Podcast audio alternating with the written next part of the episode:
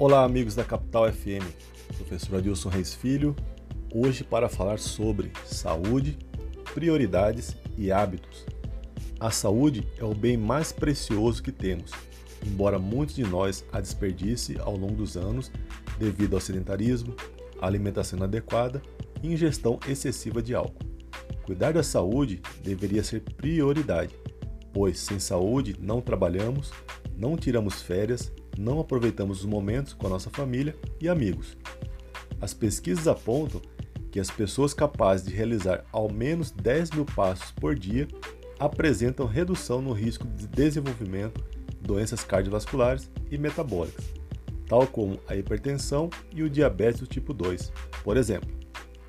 No entanto, para muitos, a realização de 10 mil passos dia é algo excessivo ou mesmo impensável. Mas fica a dica: inicie com 5 mil passos dia, que dá mais ou menos em torno de 5 km, e depois vá aumentando conforme o seu condicionamento físico melhore. Sugiro a utilização de algum aplicativo ou relógio para marcar o número de passos e, como já foi dito, a saúde é o bem mais importante que temos. Agora que você entendeu qual é a sua prioridade número 1, um, Vamos lá, desenvolva e mantenha o hábito de se exercitar. Professora Dilson Reis Filho para a Capital FM.